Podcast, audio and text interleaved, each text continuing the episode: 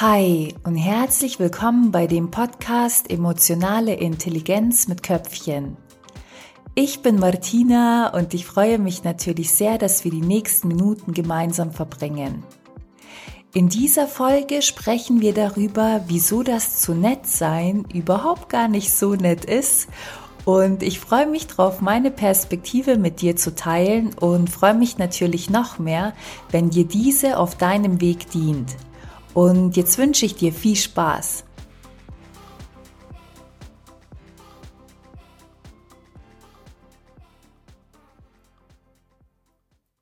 Bevor wir in das Thema einsteigen, finde ich es ganz gut, am Anfang erstmal abzuklären, was ich denn unter dem zu nett sein nicht meine. Denn wir Menschen sind in unterschiedlichen Gedankengängen und dementsprechend auch in unterschiedlichen Vorstellungen von ein und derselben Sache. Wenn ich dir zum Beispiel sage, stell dir einen Hund vor, dann wirst du dir eine andere Rasse in deinem Kopf vorstellen als dein Nachbar oder deine Freundin. Und das ist ganz normal, denn wir haben verschiedene Konstrukte in unserem Kopf. Und mit dem zu nett sein meine ich nicht, wenn wir freundlich sind gegenüber jemanden oder hilfsbereit, zuvorkommend, wertschätzend, respektvoll etc., sondern mit dem zu nett sein meine ich, wenn wir uns verbiegen, wenn wir ja sagen, obwohl wir Nein meinen, und wenn wir wo zustimmen, wo unser ganzer Körper aber gerade in dem Moment dagegen spricht. Das meine ich mit dem zu nett sein. Sprich, wir ignorieren unsere Bedürfnisse in dem Moment, um die Bedürfnisse einer anderen Person zu befriedigen. Jetzt könntest du dir die Frage stellen, aber Martina, im Leben ist es doch ein Geben und ein Nehmen. Ich stimme dir vollkommen zu. Natürlich ist es ein Geben und ein Nehmen und natürlich macht es glückliche Beziehungen aus. Definitiv. Aber es ist eine andere Energie und eine andere Absicht, wenn ich etwas aus einer Freude raus mache, weil ich es gerne für die andere Person tue oder wenn ich wo zustimme, um jemand anderen zu gefallen. Das sind zwei verschiedene Paar Schuhe. Wie kannst du nun den Unterschied in dir wahrnehmen? Anhand meines Lieblingsthemas, den Emotionen. Wenn du etwas aus einer reinen und ehrlichen Absicht heraus machst, wie beispielshalber du bist gerne freundlich zu jemanden und hilfsbereit und verspürst dabei Integrität in dir, eine Stimmigkeit und es gibt dir in dem Moment Energie, dann werden dich deine Emotionen genau das auch spüren lassen. Wenn du aber etwas machst, um einer anderen Person zu gefallen, dann liegt der Ursprung in einem ängstlichen Denken.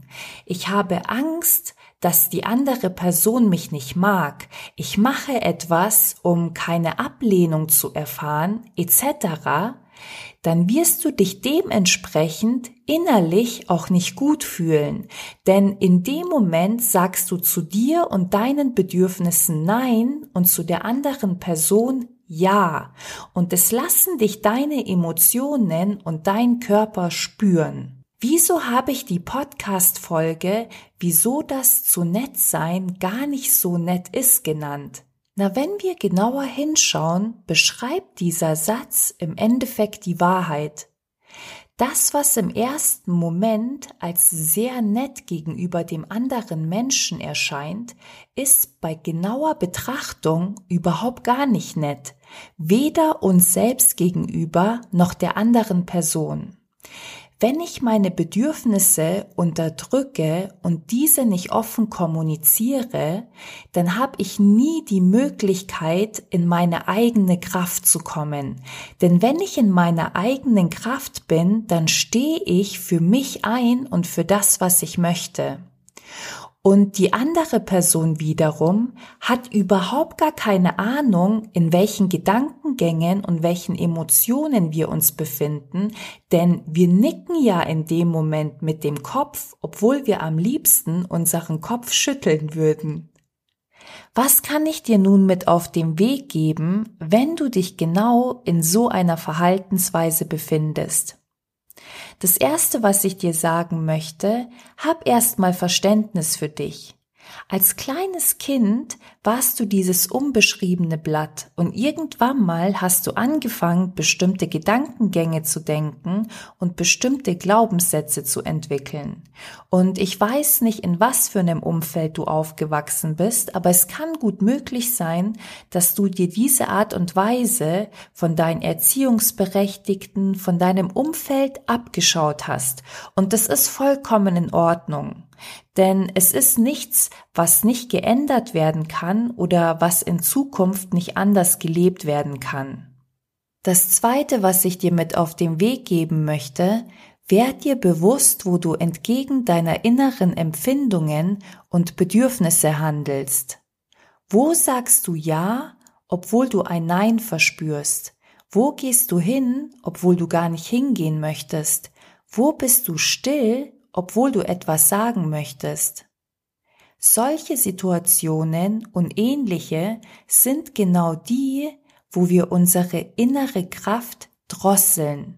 Und hier ist ganz wichtig zu verstehen, dass wir das in dem Moment machen durch die Entscheidungen, die wir treffen, nämlich nicht unsere Bedürfnisse zu leben, sondern diese zu unterdrücken.